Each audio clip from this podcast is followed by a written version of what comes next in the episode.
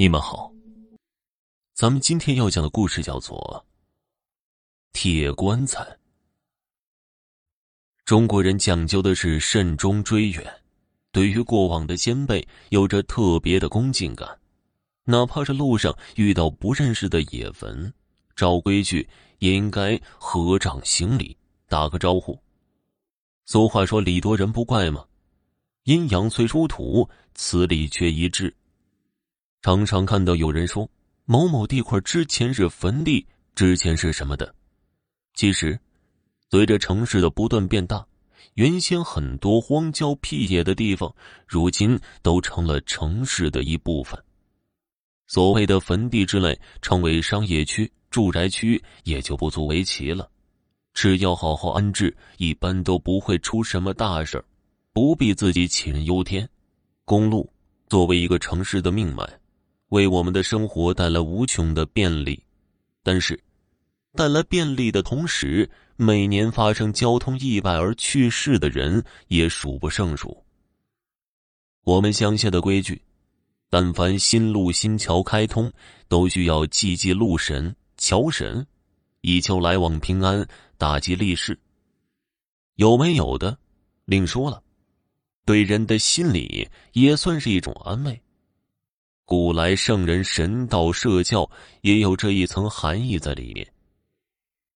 虽说有路就自然会有交通事故，但是，如果一条路上接连发生交通事故，持续不断，就不能简单以巧合来解释了。当然，科学也会说是道路设计的不合理，或者角度等等的问题。按照玄学来说。可能就是有一些灵异的成分在里面了。离我以前住的地方不远，就是一条大路。原先未拓宽之前，只能算是一条林荫小道吧。后来随着城市的发展，小路早已经不复使用，政府就决定拓宽马路，将马路沿街的居民楼往内拆掉一栋。拆房子倒是没事啊。可是，在往下挖掘、铺设管线的时候，却挖到了不少奇奇怪怪的陶瓷人俑和动物俑。施工单位最怕的就是碰到这个事儿，不是怕古怪，而是怕文物部门知道后封锁现场、停工挖掘。这停一天就是一天的损失啊！于是就吩咐参与挖路的工人，谁都不能说出去。挖出来的清理一下，其他的一概不要管。管线埋好后，掩盖了，就当没这么一回事儿。接下来的工程进展的很顺利，在原定日期前就完成了筑路任务，马路也顺利通车了。刚开始三个月，一切都还平安。三个月后，沿路的路灯常常莫名其妙的坏掉。刚开始以为是电力公司电压不稳造成的，但是经过一番检修后，并没有什么问题，反正也没出什么大事坏了就换呗。接下来，交通事故在这条路上就开始频频发生了，平均每个月最少发生一起，最多的一个月可能有五六起，并且只要是事故，就必定死人。唯一一个例外就是一起警车的交通事故，驾驶警车的司机死里逃生。通车一年，死在这条路上的大约就有三四十个人了。不论是设置交通警示牌，还是设置广角镜，都无法遏制这条路上不断死人的事实。周围的村民已经变得人人自危。靠街的窗口，什么八卦镜、铁锅呀、泰山石敢当，简直成了风水镇物陈列楼了。而领导此时心里也有些慌了，这一直出事儿，交管领导也难辞其咎。明面上不好出面，暗地里就拜托附近一座庙的庙公，看看能不能做点什么法事，不要再出这么多的事情了。那间庙？